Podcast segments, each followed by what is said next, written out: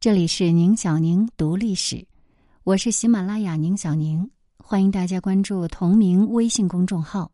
今天的节目，我们一起来关注老舍夫人谈老舍。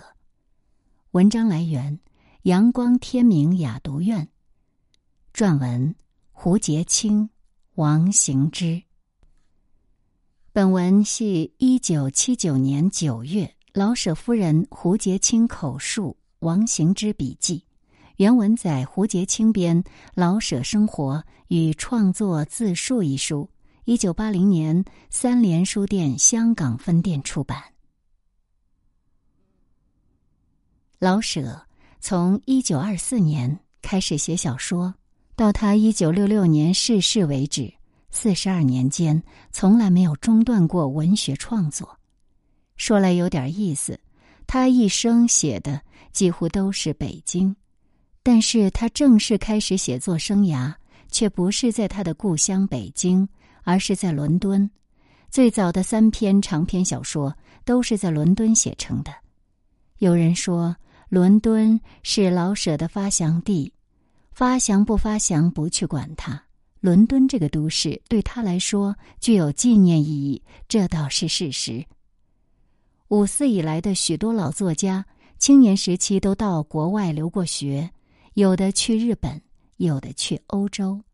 老舍二十五岁去英国，可不是去留学，他是去教书谋生。大家可能都知道，他的家境很贫寒，父亲舒永寿先生死得早，一家老小全靠母亲马氏拆洗缝补的那点微薄收入过活。老舍小学毕业那年，学校规定每人要交两张照片。家里拿不出照相的钱，咬着牙卖了一只破箱子，才过了这一关。家贫出孝子，老舍从小就知道体贴母亲的艰难，常对母亲说：“长大以后好好的侍奉他，让老太太过一个舒心的晚年。”他师范毕业的时候才十九岁，就不再继续上学了，先后在北京、天津的中学里。当国文教员，把全家的生活担子挑起来。五四运动前后，他和当时的许多热血青年一样，忧国忧民，也偶尔幻想到国外看看，考察世界大事。可是，衣食尚且成问题，没有钱，他哪里也去不成。一九二四年。燕京大学的英籍教授艾温士先生见老舍勤奋好学，是北京教育界的后起人才，愿意介绍他去英国教书，每月有固定的收入，薪水也比国内略高一些，可以寄钱给老母亲。听到这些条件之后，他才放心大胆的上了轮船。一个挣钱养家活口的人，没法不考虑到。这些实际问题。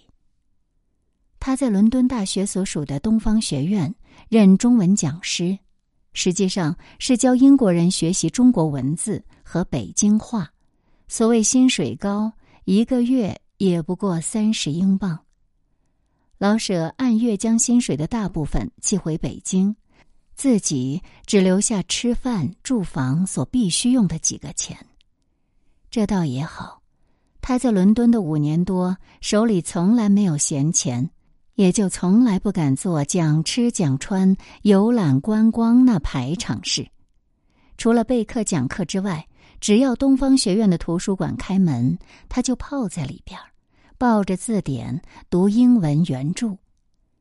小说读的最多，用现在的话来说，可能是他这个人的形象思维能力比较发达。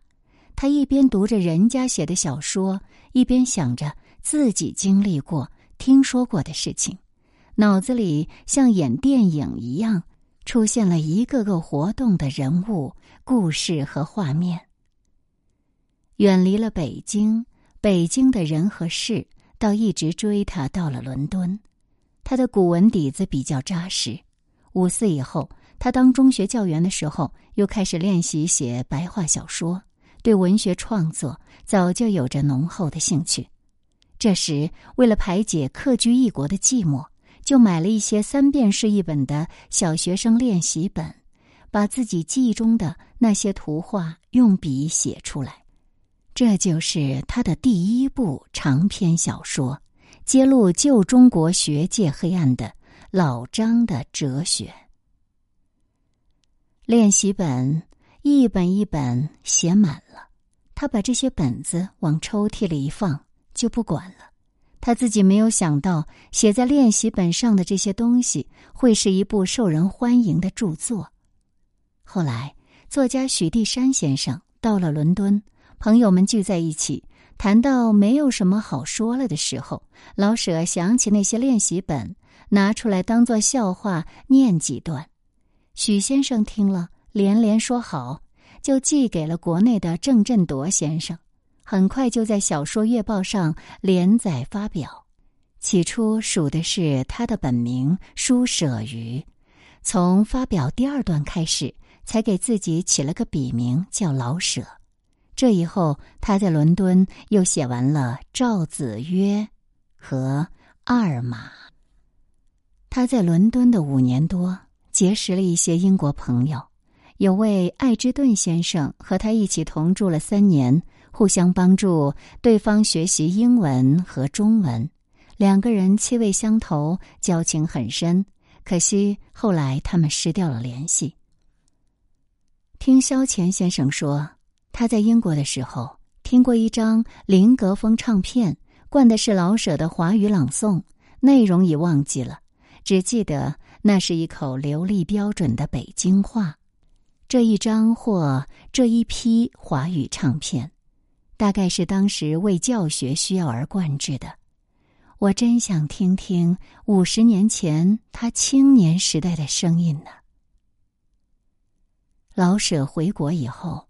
先是住在上海写小说，一九三零年春夏之间回到北京。那时候我还在北京师范大学读书，差一年毕业。我们几个爱好文艺的同学组织了个小小的文学团体，叫“真社”。真社的稿子都登在《京报》副刊上。我发表新诗和散文用的笔名叫“燕言”。这都是受五四新文学的影响。听说老舍回到北京了，同学们想以真社的名义请他到师大来做一次演讲，公推我去和他联系，因为我课余在北京师范学校兼几点钟的语文课，知道老舍住在北京师范教务长白迪洲先生家里，所以让我去。在白先生家里。我第一次遇见了老舍，得机会，我把真社同学请他去演讲的事儿说了。老舍没说几句话就答应了，并定下去演讲的日期。白先生拉我到后院去看白夫人，谈了些话就告辞了。回到家里，母亲问我见到老舍没有，是怎么个人？我说又瘦又弱，人倒是很老实。我很奇怪，母亲一向思想守旧，不乐意我去上大学，老嘱咐我不要和男同学来往。这一次怎么和往常不同了？后来才知道，我母亲是有意撮合我和他的婚姻。老太太早就为我的终身大事操上心了，她知道我老是腼腆，又不认识人，怕把姑娘搁老了。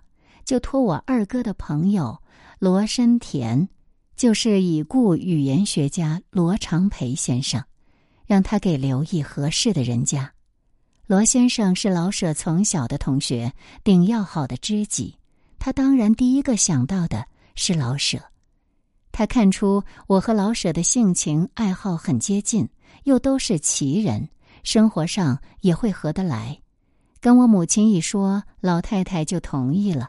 只瞒着我一个人，偏巧真社推我去找老舍，这可真是无巧不成书。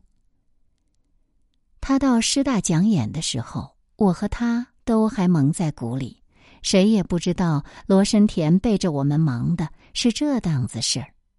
等到老舍去济南齐鲁大学文学系当教授去了，家里才把事情告诉我。老舍也觉得经济情况好转了，不至于因为他结婚而使老母亲的生活受到影响，才接受了他的老娘和朋友们的劝告，扔掉了他的独身主义。一九三零年的寒假，他回到北京。罗申田请我和老舍在家里吃了一顿饭，接着白迪洲先生和董鲁安先生也单请我和他去吃饭。这几顿饭当然都是主人有意安排的，我和他这两个客人心里也明白。吃过这几顿饭，他给我写了第一封信。他说：“咱们不能老靠吃人家的饭来见面，你我都有笔。”咱们在信上把心里的话都说出来吧。他先说了心里话。回到济南以后，他每天起码给我一封信，有时两三封。到一九三一年，我大学毕业了，暑假里他回北京结婚。我们的婚礼是在西单聚仙堂饭庄举行的，两家的亲朋到了百多位。媒人是白迪洲和罗深田两位先生。我们的婚姻可说是半新不老，既有父母之命、媒妁之言，可又都是我们自己同意的，没有半点强迫。这在那时候就很不容易了。按照老舍的意思，我们到香山或者颐和园租上一间房，旅行结婚，免去一切俗礼。省得结婚那天像耍猴似的被人捉弄着。可是我的老母不依，他就没有坚持自己的主见。在这些事情上，他从来不愿让老太太们伤心难过。那一年他三十三岁，我二十七岁。最近，白迪洲先生的儿子白川同志。送来一张我和老舍的合影照片，是结婚那天在饭庄里照的。我们自己保存的那张，几经战乱，他都平安的待在我身边。等到那特殊的年代，不知道怎么，照片也变成有罪的了，说是黑材料给抄走了。当年我们猥亵媒人的这一张，居然在四十八年之后又回到我们家里。我很受感动。颠沛流离、四处为家的生活，是老舍五十岁以前的总情况。这中间当然也有比较安定愉快的时候。他常常怀念的是从婚后到抗战爆发，在山东度过的那几年。我们先后在济南住了四年多，在青岛住了三年。他是济南齐鲁大学和青岛山东大学的教授，我在这两个城市的中学里当教员。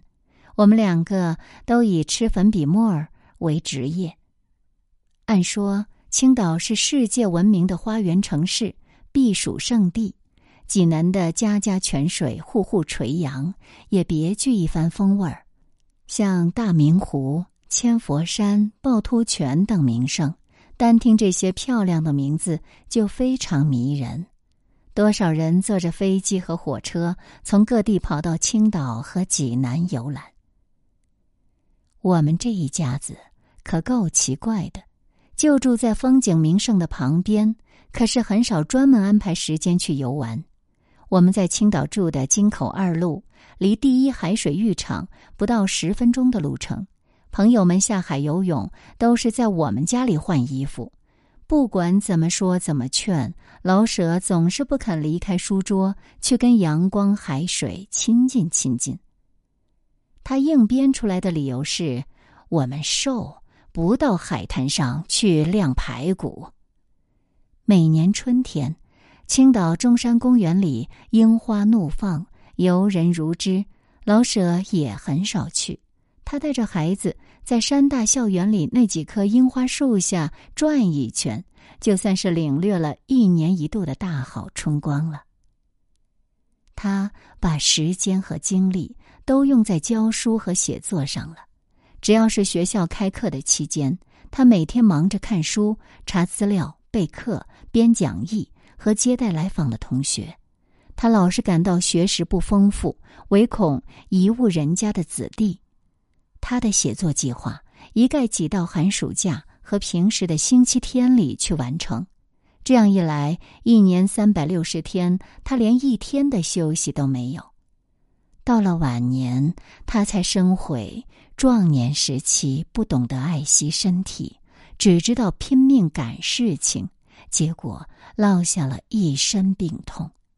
贫血、腰腿疼痛这些老毛病，从那时候起，整整跟了他半辈子。这样不顾疲劳的努力，创作上的收获当然不会白白辜负他。在山东七年，可以说是他的小说创作的丰收期，长篇小说《离婚》《牛天赐传》《骆驼祥子》《文博士》《黑白里》。上任断魂枪、柳屯的威神、阳光、月牙儿、我这一辈子等几十部中短篇小说和为数更多的幽默诗文，都是这一时期写成的。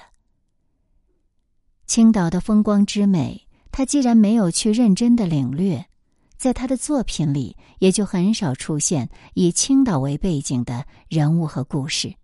不过，美丽的青岛风光，毕竟在他的文学创作中留下了痕迹。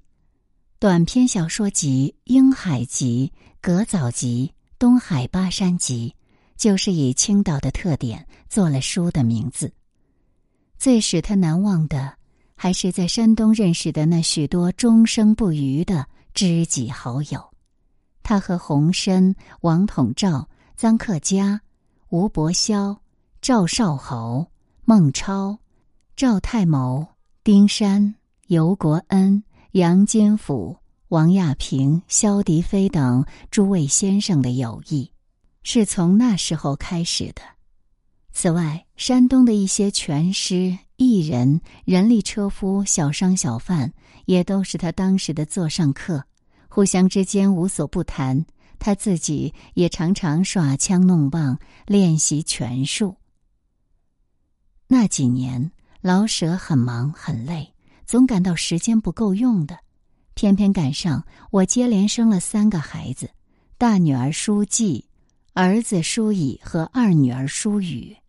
两个大孩子很淘气，姐姐能闹，弟弟蔫儿淘，对老舍的干扰不轻。爸爸刚刚坐下，摊开了稿纸，小季过去了，大吵大闹的要去公园看猴。闹到爸爸答应找人带他去看猴子，那猴子一会儿又变成了臭猴，不去了。一眼瞅不见罢了，他拿过爸爸的稿子就乱涂一气，还美其名曰“小季会写字”。弟弟不像姐姐那样明着闹，他爱仰着个小胖脸，缠着爸爸亲亲，要么就让爸爸满屋子里开步走。小孩子们天天和他这么闹，急得他直叹气，可从来没有认真发脾气。感到小季和小乙两个小醉鬼儿上了疯劲儿，联合起来向他进攻的时候，他干脆笑嘻嘻的放下笔，自己也变成了个小孩子。三个人闹成一团，全家人哈哈大笑。他一辈子都喜欢小孩儿。朋友们的孩子也都喜欢这个会说故事、爱讲笑话的舒伯伯。他是一九四九年十二月从美国回来的。一九五零年春天，重庆解放以后，我和四个孩子才树桩北上。当时小女舒丽生在重庆。别后四载，相隔万里的一家六口在北京再次团聚了。我们定居在这所小院里，老舍过了十六年安定的日子。十六年间，他一天不停的埋头写作，《方珍珠》《龙须沟》《希望长安》《茶馆》等二十多个剧本和几百万字的曲艺、散文、杂文、诗歌，都是在这个小院子里写出来的。说起来，可能有人不相信，他确实是天天都在写。只要在家里，他不让任何一天白白的过去。就连春节过节的时候，他也把去别人家拜年的任务分派给我，他自己留在家里接待来拜年的客人，为的是抽空能写点东西。他的生活很有规律，上午起得很早，先在院子里绕着柿子树遛弯儿，活动筋骨，整理花草。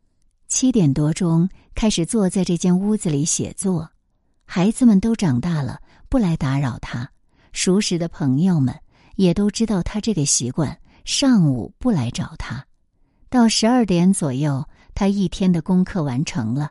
到下午，小院里就开始热闹起来，朋友们来访，他出去开会，各种各样杂七杂八的事情都安排在他午睡以后的下半天里。晚上他很少开夜车，除了特殊的事情以外。一般是在家里写信、看书或者和朋友聊天，十点来钟准时睡觉。一到下午和晚上，这个院子简直成了个小社会。中国的、外国的许多文艺界同行，自然是我们家的常客。北京的、外地的各行各业的很多朋友，也爱到我们家来串门儿。老舍的态度是来者不拒，多多益善。凡是走进这个小院儿的人，不管他是多么大的官儿，还是在街上摆摊儿卖大碗茶的，在老舍眼里，一律都是不分彼此的好朋友。往往是他和卖菜的、理发的、青年学生、退休工人谈得更亲热，油盐酱醋、家长里短，说得津津有味儿。还有些人爱到我们家里来，是来看花儿。老舍生性爱花，喜欢小孩子和小动物。过去他的生活漂泊无定，想养花没有条件。住进这个小院以后，他恨不得把一年四季的各种花草栽满这个小院子。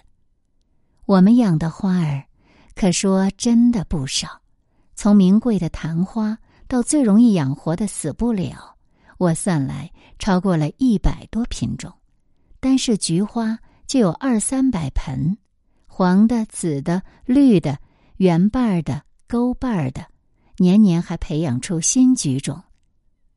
他认识许多花匠师傅，心甘乐意的当他们的徒弟，所以我们家的花草又多又好。